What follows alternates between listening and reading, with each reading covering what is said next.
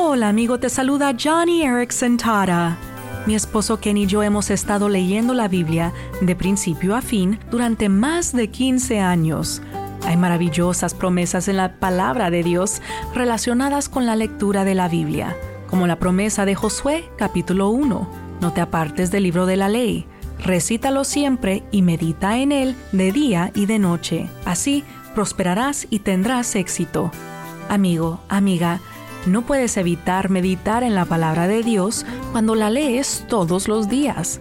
Ya sea que comiences en Génesis o en los Evangelios, lo que importa es que apartes tiempo para leer y meditar en la palabra de Dios todos los días, para así reflejar en sus promesas y mandatos y descubrir qué áreas de tu vida necesitan ser renovadas por el poder de la palabra de Dios, pues así prosperarás y tendrás éxito.